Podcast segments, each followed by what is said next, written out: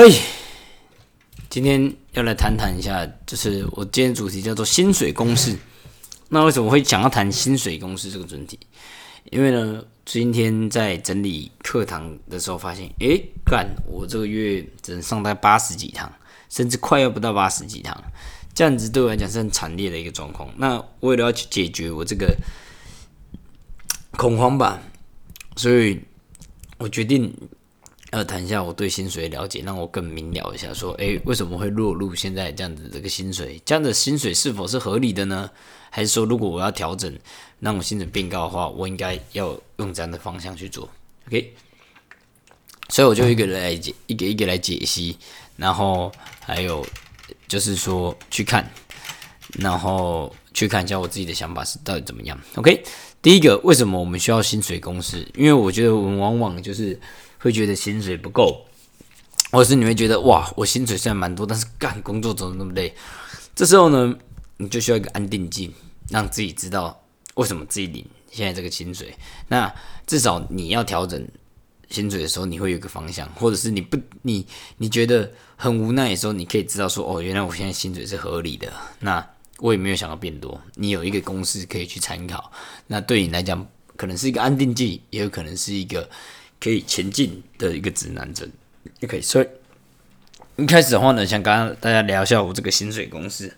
这薪水公式呢，是我这两个月无聊的时候，就是会稍微想一下、想一下、想一下、想一下这样子，慢慢慢慢累积而来的这个部分。那第一个，它的薪水公式第一条就是所谓的产业结构。那产业结构的话呢，它就是说，因为我们产业结构就分，嗯。简单分类啊，to be and to see.。to be 的话就是 to business，to see 就是 to customer。那简简简简单一点，就是你这个薪水是嗯跟公司拿的，还是跟客户拿的这样子。那我举个例子，健身教练他是跟谁拿的？跟客户拿的。他是卖客户的课程，销客户的课程，然后跟客客户拿一半，给公司一半。什么是 to 什么是 to be 呢？体育老师在就 to be。他不是直接拿学生的钱，他是跟学校拿钱。学校怎么把钱给他的？他不是直接对应到你教了多少学生，他跟这完全没关系。这单纯公司经过他自己的制度给你这份薪水。OK，所以产业结构分两个。那再来就是门槛，门槛其实跟产业结构息息相关。因为我个人认为，To B 的相对性，它的薪水弹性会稍微比较差一点点。所以 to B 的话就很需要门槛，那 to C 的话相对来讲，因为它的薪水弹性是取决于在你自己的可能业绩表现、业务能力上面，所以它的门槛相对来讲不用那么高。我自己的理解是这样子，因为市场很残酷嘛，就各凭本事，嗯，就是跟门槛没有关系了。对，因为 to B 的话，它给你的是按照一个制度走。所以，一个公司它按照它的制度标准，它为了要管理，它需要标准化，所以它必须要列举一些条件，所以它的门槛自然会定的比较多一点点。OK，所以前面一个是结构产业，一个是门槛嘛，这是不是就想说前面两条就是在讲我们所谓的工作选择？OK，工作选择，那再来就是累积跟努力，然后累积跟努力，我们讲的。就是在讲到说你能付出的东西，还有心理压力这三个点，累积努力、心理压力，这是你可以决定的，你可以选择的。累积是什么意思呢？就是你在这个产业，呃，累积的时间有多久？那努力是什么？就你付出的有多多？认真的吗？还是不认真的？然后是在乎的吗？还是不在乎？这部分，但相对努力就很难定义了，所以努力要配上，呃，累积要配上努力才有用嘛。假设你累积了十年，但你都是吊儿郎当，那这个努力就等于像是十年乘上零一样，还是会归零。那如果你付出一点努力，但是你累积很久呢，我相信状况应该也还是会不错，因为你的基数也是蛮大的。所以很多人说工作要努力，工作要努力，but 这我觉得不见得。如果你很会跟、很会忍、很会累积的话，其实你不见得要那么努力，你的心得应该也不会差到哪里去。OK，这是一个很好的 point，大家跟大家去实际上讨论一下。那再来就是心理压力的部分，心理压力的部分，那心理压力的部分，这个东西它就是会有点像是说，呃，你能承受多少的不确定性啊，呃，压迫啊，或者是人情压力啊等等之类的，只要你觉得不舒服的话，它应该都可以算得进去。因为我相信这也是薪水很重要一个来源。你如果能承受更多的一个心理压力，你能得到的报酬相对来讲，大数据来讲应该是更高的。再来最后一个就是排除，我这边有一个坏瓜哈，它就是机运。因为基因这种东西，它是影响，我觉得相对来讲算小的，因为你很难在这种供需法则的市场里面，呃，蒙到好的薪水，有点更难。但是我不排斥，还是有人是因为运气很好，所以得到这个工作。那那。就是不在这几项那个公司里面可以去解释他为什么可以拿到这个工作的薪水，但因为几率过于低，而且也不具任何参考价值，也不具任何的呃安慰作用，也不具任何的启发作用所以就不讨论。OK，那我们就来一个一个解析，然后说明说一下，我觉得哪个是我认为比较重要的地方。OK，那我们先从第一个来看产业结构。你要选择 to B 还是 to C 的产业结构？我个人觉得各有好坏，但我自己比较偏好 to C 的。为什么？因为 to B 的通常需要呃呃，你比较遵守制度，你比较嗯不不那么的在乎你自己呃做的事情有没有得到等同的回报，你比较在乎说。你做的事情，呃，有没有？就是你可能比较注重是别的吧，我我不知道。反正我觉得对我来讲，我做一件事情，我不知道对我自己利益是什么的工作，我觉得我就会很别扭。然后再来第二个，这是以一个比较呃积极的角度去看待这件事情。一个比较消极的角度就是 to B 的，如果门槛低的话，哦。通常会非常的可怕，对。如果你做一个 to B 的产业，然后你又是做那门槛低的，像餐饮业这种，哦，发到你可能领的薪资来讲就会是比较辛苦的，你的累积效应可能也不见得会那么大。OK，这是你的呃成长曲线可能没那么大，所以我我认为你如果要做 to B 的话，我自己就会喜欢做。认真要认真要做，我就要做门槛高的。那我自己可能也不太会，这辈子不太会去做 to B 的工作，因为我觉得我没有办法知道说我付出的这些努力，我可以自己用什么指标去追踪。我觉得我做了一百 KPI，就你给我那个那钱，我会觉得没有办法衡量。我不如就直接做一单，我明确知道我卖出一单，我就要抽这个钱，这样子我比较可以知道说，嗯。我自己可以决定我自己的薪水，我自己可以决定我的方向，我觉得不用透过官僚体系，这是我觉得是比较喜欢。那每个人喜欢的不一样啊，对不对？所以产业结构、工作选择很重要，你要知道你自己在意的是什么，你自己试的是什么。那怎么怎么做呢？尝试啊，不断尝试啊，对，不断的去尝试啊。你只要都尝试过，你就知道。那我自己是尝试过 to B，to C，to be 的话。我之前尝试过，就是养锅吧，还有之前打工的时候，我也做那种算重点的 to be 的。那这 to C 的很多，从打工我也就做 to C 的，寄件的，卖车、卖教练课，还有当健身教练，这都是 to C 的。再来门槛的部分，to C 的话有门槛吗？to C 的话，我觉得它也是有门槛，像是物理治疗师，它是门槛就是会比较高一点点。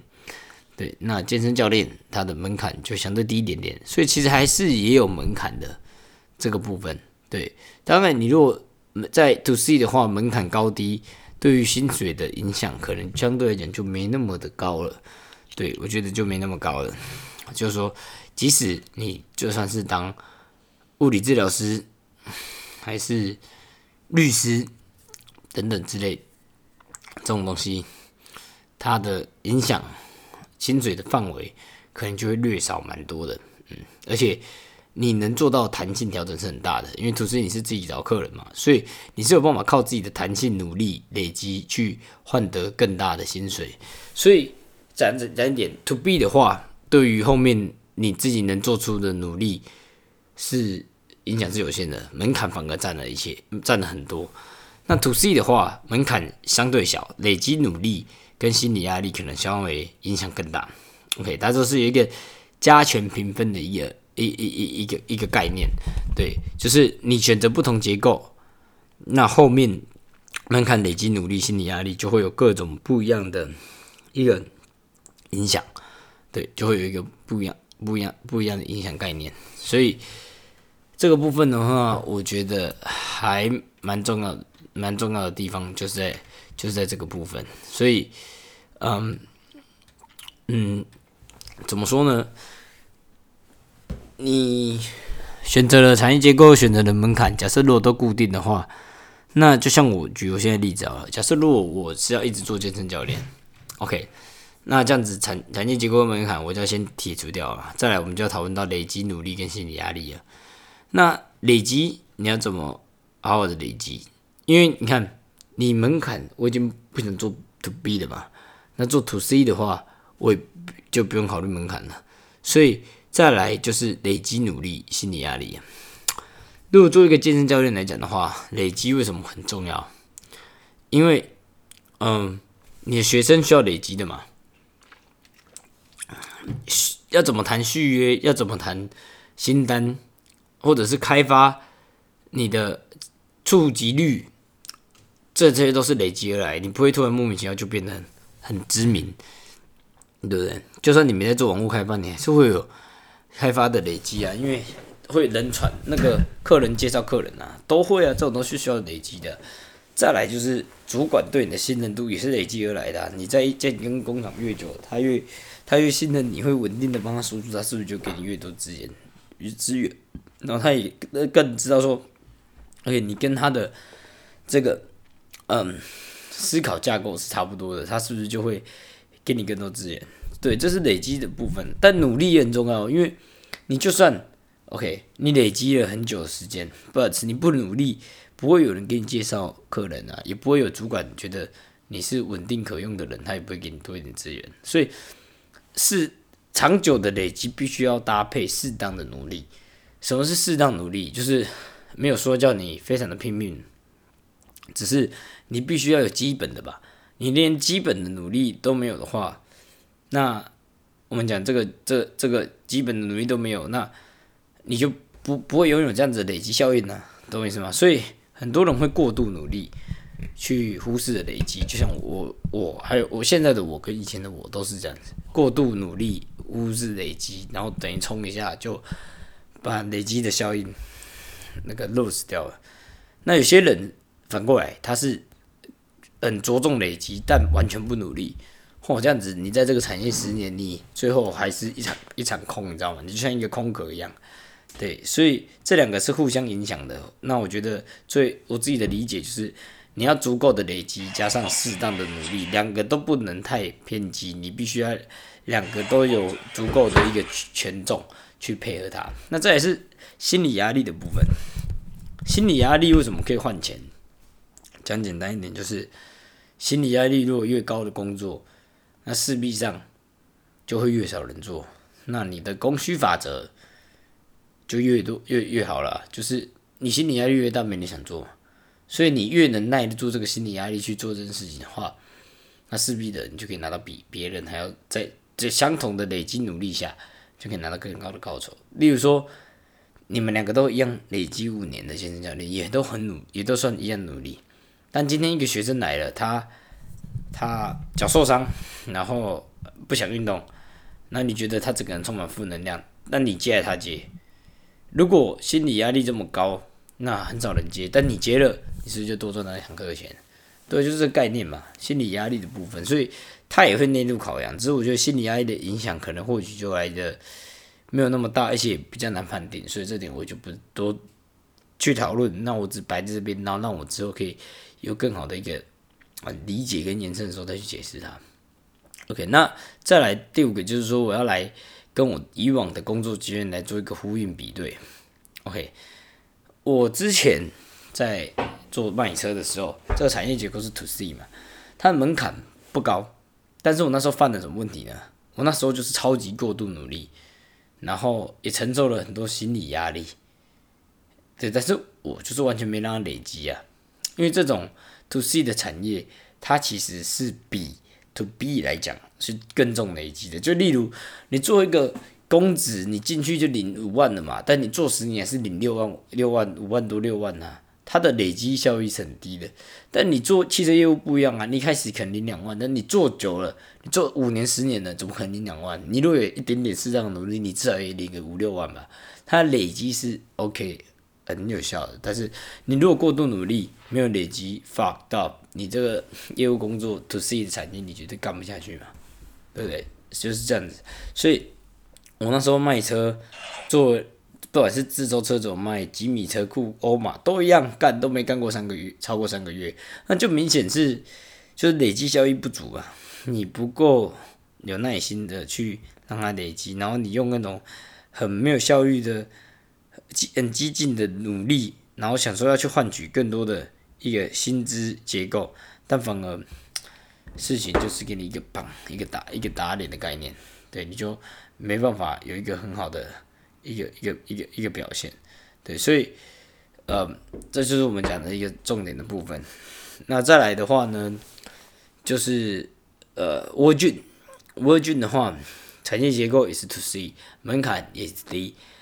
那我那时候做对了什么事情？我那时候做对就是，我觉得我刚好遇，我刚好这一次足够的累积了。因为你看我前三个月是不是做三个月，然后爆炸遇到疫情，两个月就遇到疫情，然后回来一个月也没做的很好。但机运不错，我遇到一个好的主管，好的时机，所以做起来一点点。所以我开始因为有好的机运。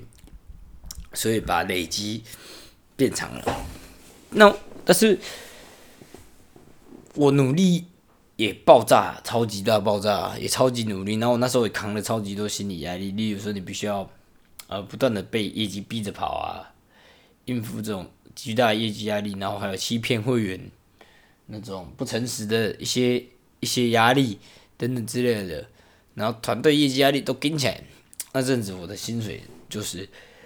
一个月我回想一下，平均都落在七八万，甚至有到十万左右。对，甚至甚至有到十万，因为我没去看呢。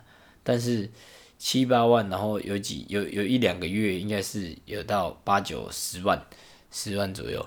所以，所以我觉得那时候，因为我那时候还有在存 ETF 嘛，就是可能八万入账，然后我花四万。在投资四万，对，所以我觉得那阵子的感觉是很，就薪水其实很高的，只是说，就像我讲的，犯的最大的问题就那时候我觉得状况就是心理压力破表，所以极端的心理压力造成说我的累积就变得没那么好，就变得比较少，那那那那这个就是会是一个问题嘛，我累积就到一点，诶，又止止了，所以。现在的话呢，建工是怎样？建工是介于到这个汽车业务蜗菌中间。我这次的部分就是门槛、产业结构都是一样啊，你说 to C。那再就是累积的部分，累积的部分的话，累积的部分，呃，我想想，累积的部分，我现在累积了，因为加上如果是你说蜗菌的话，一起累积下，我在建成产业应该也是，啊。今天是二零二三呐，如果到二零二四年的话，我就真是满三年了。所以我也是累积在健身产业一定的时间了。所以我努力吗？我有超，我也超努力的，只是跟以前努力程度可能有差。但是我心理压力很低，所以我拿到这个钱，我觉得合理，因为我的努力本身跟欧俊的努力，我觉得是有。很大的一个差距的，其实已经相对没那么努力了。我现在都是正常上下班，然后心理压力也低，所以证明了说建工的这个产业结构，以 to C 来讲，它似乎是更需要累积性的。那沃俊它是比较重努力性的，诶，可以这样子理解。对，所以在每个公司，你必须要很去知道说，其实这个公司背后还有意义，就是。不管你现在在哪个产业，你能接纳自己现在的处境才是最重要的地方。你不能有了这，因为这这公司看起来就很明显嘛，你心理要么心理压力大，然后领很多钱；要么心理压力低，然后领领中间。你就是接受当下自己所这样子的处境，我觉得理性的去看，去做未来选择是比较好的这个状态。对，不要一味的就逃避，然后想说哎要离职了之类的。所以我觉得，以我现在这个状态来讲的话，嗯，跟我过往的经验呼应的话，还有现在同事，你看哦。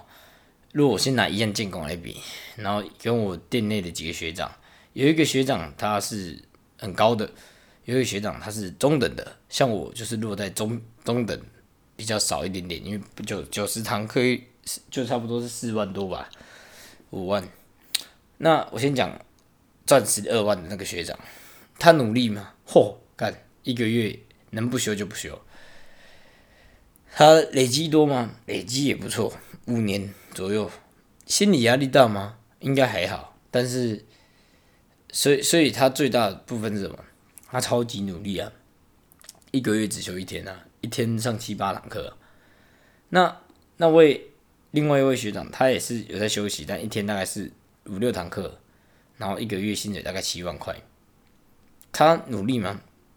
其实讲老实讲还好，可能跟我差不多，甚至比我再轻松一点。心理压力有吗？没有。累积久吗？嚯，他累积了大概九年了，对他已经在建工快应该快十年了，所以很简单呢，这个公式说明了，你只要在同间公司会一模人家的薪水的时候，你应该要更知道说这个薪水是怎么来，这公司怎么来，然后你就有方向去安慰自己，认可接纳自己，要么就是你努力的知道说你自己要加薪，你提升去做改变。就这样啊，你不要在那边逃避，你知道吗？我自己就是最近就是遇到逃避啊，干薪水好少，想走了，这就是逃避，因为你不去诚实的面对你自己遇到的问题，你一味的只想逃跑，这种事情是非常的 fucked up 的事情。对我来讲，我觉得这是很没意义的事情。所以依照过去的经验跟现在同事的经验，我努你今后会怎么努用这个薪水公式呢？我会这样子想啊。我目标一直都是要当自由教练嘛。那现在这个薪水在建工，我觉得可以接受。但是呢，我是希望可以慢慢变高。但是我又不想付出更多的努力。我觉得我现在这样子的付出的努力的状态很适合。我也不想承受再多的心理压力。我很坦然面对自己啊，我就是不想再付出更多努力了。有些人会啊，我觉得努力一点，再多开发一些，再多报盖开发一些，看能不能开下午的，或者是多抢资源，多拿资源去交换好的资源，跟主管协调，看能不能用更好的资源拿下午的学生，或者是观察哪边有下午的学生，然后去 follow 他，这些很激进的努力方式，我老实讲，很多人会找借口，就啊我我觉得我太难了，我下午都有课，不要借口那么多。你目的论来讲，你不是不做嘛？不是不能做嘛，你是不想做嘛，所以我老实讲，我就是不想要付出那么多努力，那我也不想成功心理压力。那你在建工不想付出更多努力，也不想承担更多心理压力，那你要怎么让你的薪水从四万五慢慢的？因为我之前在建工也是前几个月有领到六七万嘛，但是那个真的是我觉得认真讲，他那个就是我那时候超级努力，那心理压力也算有一定程度，因为我就是觉得啊。很 emo，怎么就是又没有成交了？所以我就想说啊，反正我要打更多件的报告，所以那时候心理压力一定是更努力度比较高。那我现在就不想要这样子做，我就想要稳稳的，不想付出更多努力。那你要怎么做才能在建工提升薪水？又干就是待久一点嘛。所以这样子理清来之后呢，我觉得我至少在建工会再待个两年吧，两三年吧，然后我再慢慢的把呃。自由教练铺路，自由教练需要什么能力？以这个薪水公司来看，你如果要到兼自由教练，然后赚到跟现在进工差不多的薪水，你必须要付出什么？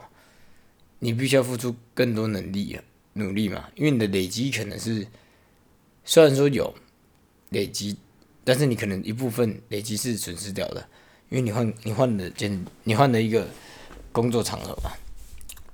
那。再来自由教教练的部分，他的努力一定是必须要要要有的嘛，对吧？因为你从零开始，你一定是要在很努力，然后你的心理压力也会比较大，因为你没底薪，而且而且你是个人工作，你算半个老板，所以我我能做的是什么？我能做的是在这段时间，嗯，去把自由教练的基底铺好，可能是开发端的基底，可能是教学端的基底，那又又可能是销售端的基底，又有可能是续约端的基底，转介绍的基底。等等之类，开发、销售、上课、上上课、续约、转介绍，就这几个嘛。就是你把它好好的把它剖析起来，然后去做，在这两年内不止累积这个，然后也让建工精髓可以慢慢累积上来，那不是很好吗？对啊，所以我就想说，我预计建工是可以在，就是今年如果明年二零二四是第一年嘛，然后就是可以做二零二五，二零二五的话，三月六号，二零二五三月六号。二零也是二零二三嘛，二零二五三月六号，那就是差不多二零二五三月六号，就是满两年嘛，所以可以做二二零二五二零二六没差，反正二零二五二零二六，假设我做到明年二零二四，二零二五二零二六就是二十六岁嘛，所以其实也还好。你看现在我们多就之前同事也都是二十六二二五六，那活得好好的。开开心心，所以没什么大不了啊，就慢慢累积，然后慢慢呃累积足够自由教练的基底，累积足够建工教练薪水的堆那个累积工呃薪水公式的累积方面，然后让薪水慢慢稳定提高，就这么简单。OK，我就想这样子用 Peace.